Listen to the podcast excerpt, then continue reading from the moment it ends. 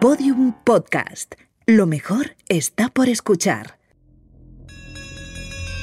Las cronoficciones de Ser Historia.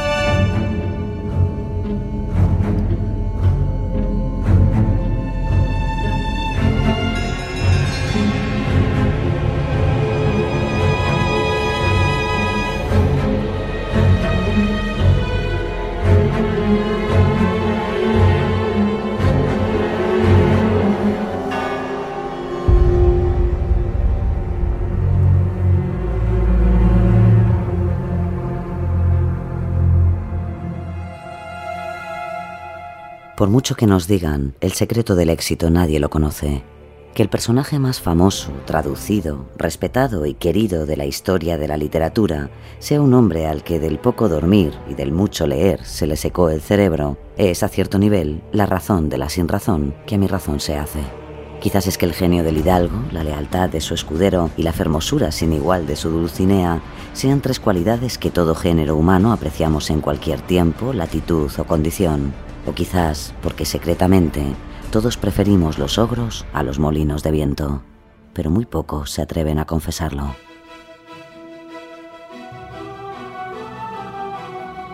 Entre Cervantes y el Quijote.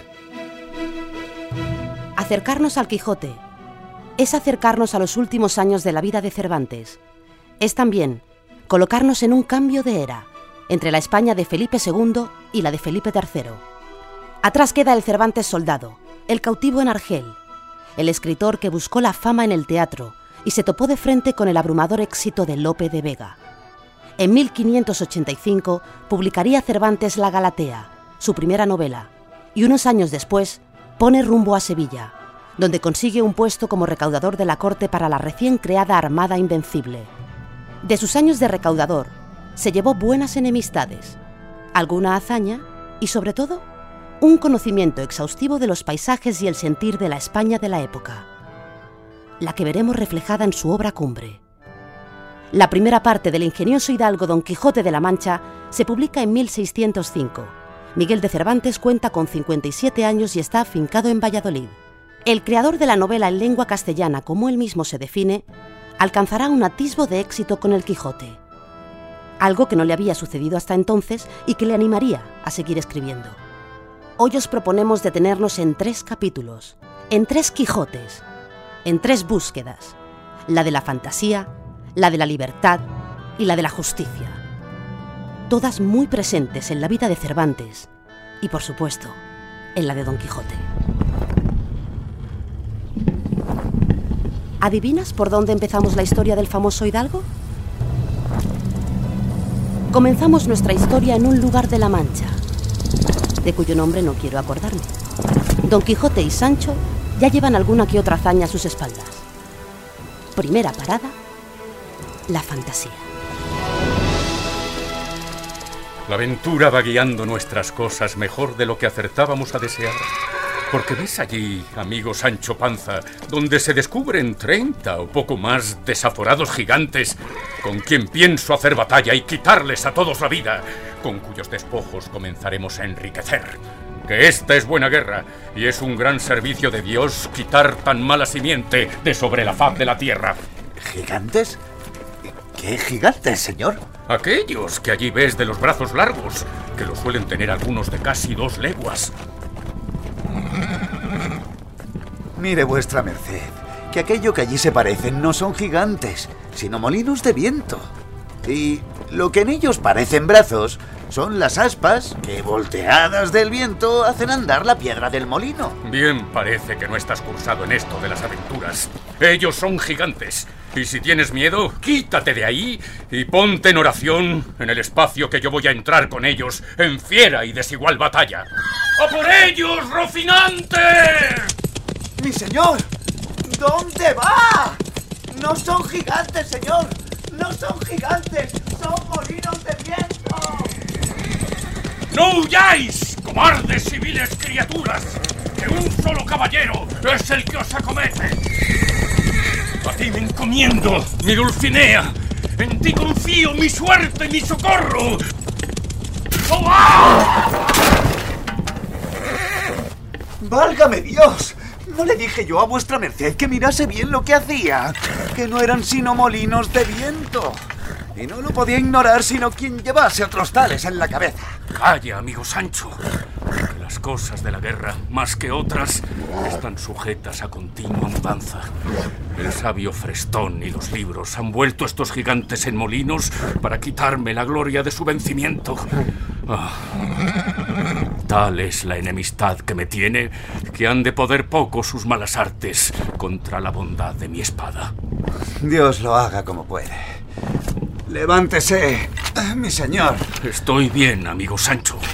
Prosigamos el camino, que este está lleno de muchas y diversas aventuras. Claro, señor. Pero enderécese un poco, que parece que va de medio lado.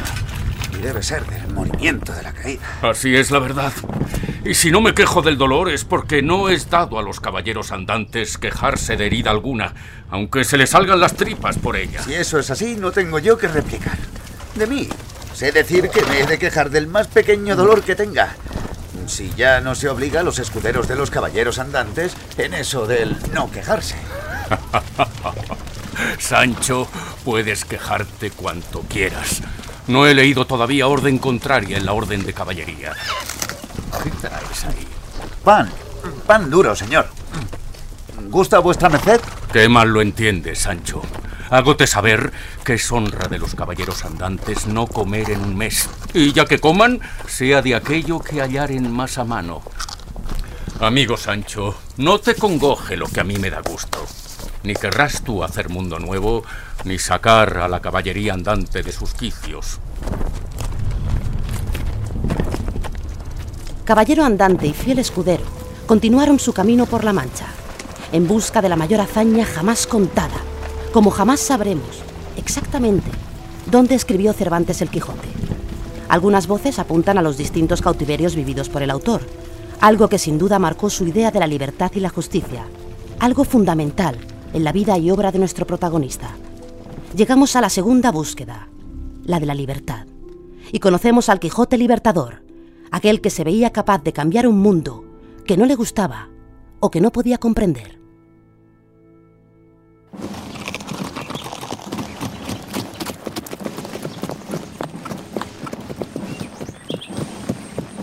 ¿Qué ven mis ojos, Sancho? Una cadena de galeotes, señor. Gente forzada del rey que va a las galeras. ¿Cómo gente forzada? ¿Es posible que el rey haga fuerza a ninguna gente? No digo eso, sino que es gente que por sus delitos va condenada a servir al rey en las galeras por fuerza. En resolución, como quiera que yo sea, esta gente, aunque los llevan, van de por fuerza y no de su voluntad. Así es. Pues de esa manera, aquí encaja la ejecución de mi oficio. Deshacer fuerzas y socorrer y acudir a los miserables. Tenga en cuenta vuestra merced que la justicia, que es el propio rey, no hace fuerza ni agravio a semejante gente, sino que los castiga en pena de sus delitos. Hombre de bien, servidor del rey. Ruego a vuestra merced me informe de la razón por la que lleva esta gente de tan mala manera. Puede vuestra merced preguntárselo a ellos. Estas son gentes que disfrutan contando sus maldades. Dígame, ¿por qué pecado vais aquí? Por enamoramiento, señor. Por eso no más. Pues si por enamorado echan a galeras, días a que pudiera yo estar abrazado en ellas. ¿No digo bien, amigo Sancho? No son los amores como los que vuestra merced piensa. Es un enamorado de lo ajeno. Y este va por cantar también a galeras. Pues ¿cómo? ¿Por músicos y cantores van también a galeras? Sí, señor, que no hay peor cosa que cantar en el ansia. Antes he oído yo decir que quien canta, sus males espanta. No lo entiendo. Y así fue Don Quijote preguntando a todos y cada uno de los galeotes, hasta que llegó al último de la fila, encadenado de pies y manos y más perjudicado que el resto. ¿Por qué razón lleva este hombre más cadenas que ninguno? ¿Qué tipo de delito puede cometer un ser humano para semejante trato? Tenga cuidado. Ese hombre acumula más delitos que todos los demás juntos. Irá a galeras por diez años. No se quiera saber sino que este buen hombre es el famoso Ginesillo de Pasamonte, que por otro nombre llaman Ginesillo de Parapilla. Señor comisario, Ginés me llamo y no Ginesillo. Y Pasamonte es mi alcurnia y no Parapilla. Hable con más respeto. Si no quiere que le haga callar, mal que le pese. No le azote, no le azote, que bastante pesan estas cadenas. De todo cuanto me habéis dicho, queridos hermanos, he sacado en limpio que, aunque os han castigado por vuestras culpas, las penas que vais a padecer no os dan mucho gusto y que vais a ellas contra vuestra voluntad. Y siguiendo la orden de caballería que profeso, quiero rogar a estos señores guardianes y comisario sean servidos de desataros y dejaros ir en paz, porque me parece duro caso hacer esclavos a los que Dios y naturaleza hizo libres. Si no lo cumplís, y cuando de grado no lo hagáis, esta lanza y esta espada, con el valor de mi brazo, harán que lo hagáis por fuerza. Donosa majadería, váyase vuestra merced. Señor, prosiga su camino adelante y enderecese ese bacín que trae en la cabeza. Y no ande buscando tres pies al gato. Vos sois el gato, el rato y el bellaco. Entre la trifulca, el escudero Sancho se apresura a desatar a los presos, que salen corriendo en todas direcciones, como lo hacen los guardas, al ver a los prisioneros libres. Ginés, el galeote más hábil, se hizo el primero con la escopeta del guarda. ¡Quietos! ¡Quietos o disparo! ¡Huid! ¡Huid tan rápido como vuestra cobardía os impulse! No, no pueden irse. Y los guardas no pueden irse. Señor, está bien. Estoy bien, Sancho. No pueden irse. Esos hombres darán cuenta de lo sucedido a la Santa Hermandad y pronto vendrán a buscar a los delincuentes. Le ruego que nos vayamos de aquí y nos adentremos en esa sierra cercana. Bien está eso, pero yo sé lo que ahora conviene, amigo Sancho. Os he liberado de las cadenas y en pago querría, y es mi voluntad, os pongáis camino del Toboso y allí os presentéis ante la señora Dulcinea del Toboso y le digáis que su caballero, el de la triste figura, les envía a recordar para contarle punto por punto esta famosa aventura hasta poneros en libertad. Y hecho esto, os podréis ir donde queráis, a la buena aventura. Lo que vuestra merced nos manda es imposible de toda imposibilidad cumplirlo, porque no podemos ir juntos por los caminos. Pues voto a tal, don Ginesillo de Paropillo, o como quiera que os llaméis, que habéis de ir vos solo, con el rabo entre piernas, con toda la cadena a cuestas. Y en ese momento comenzaron a llover piedras por todas partes. ¡Cúbrase! ¡Cúbrase, señor! ¡Cuidado! Quedaba claro que ni Ginés ni ninguno de los galeotes cumpliría las órdenes del autoproclamado libertador.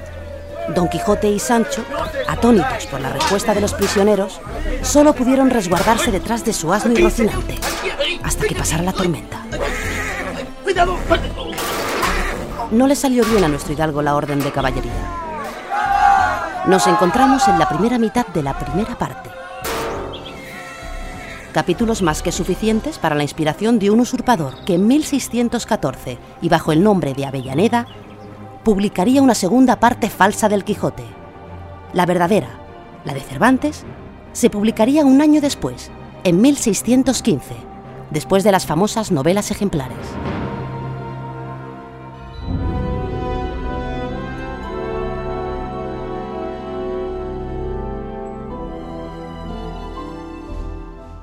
Quiso Cervantes que en la segunda parte del Quijote, el caballero y su escudero Sancho Panza adquirieran fama y reconocimiento, y así, en un punto álgido, llegarían a Barcelona, como también hizo Cervantes en su momento. A ninguno de los dos le salieron las cosas como pensaban.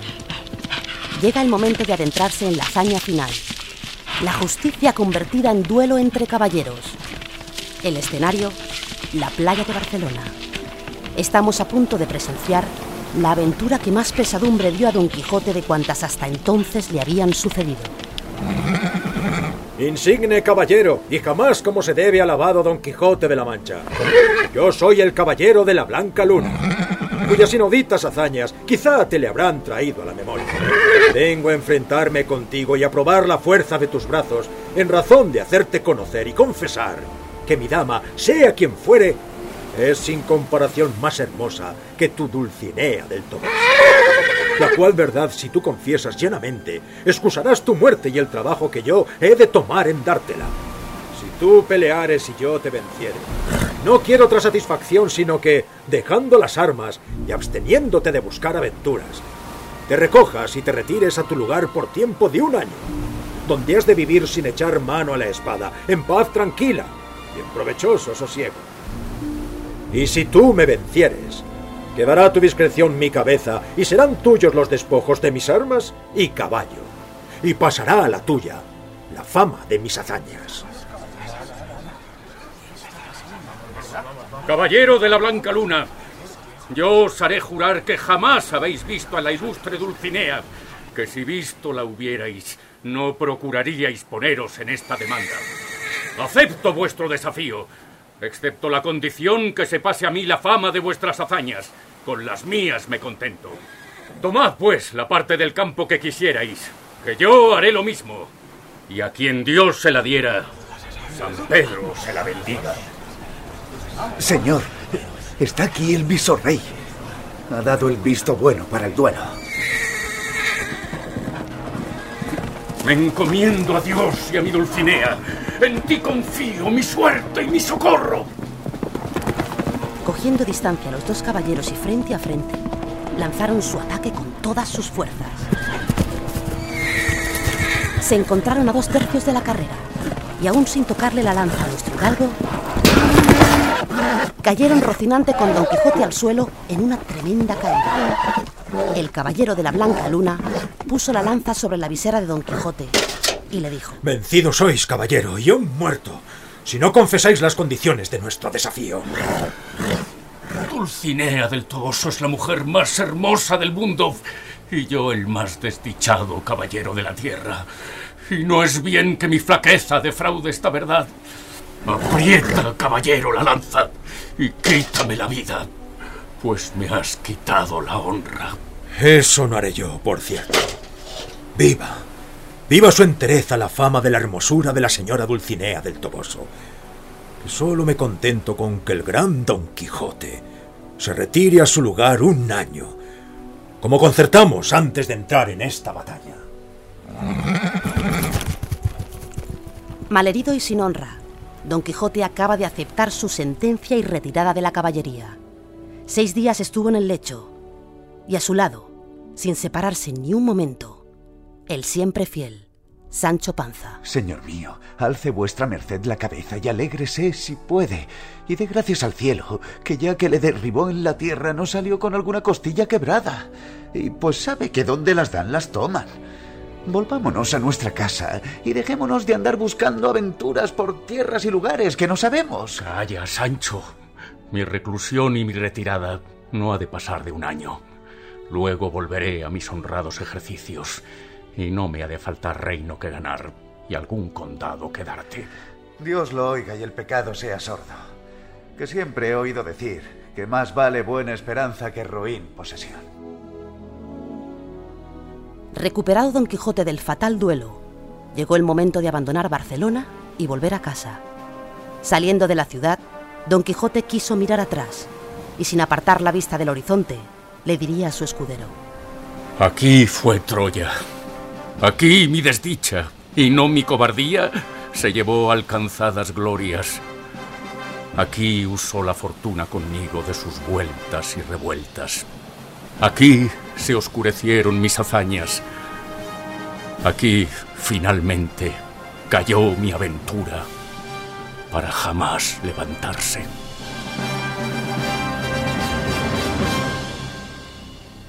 No solo no ha dejado de levantarse, publicarse y leerse, sino que Don Quijote se ha convertido en un personaje inmortal e icono de la literatura universal.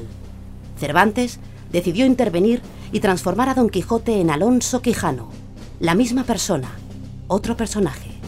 Si quieres saber cómo termina su aventura, deberás adentrarte en sus páginas.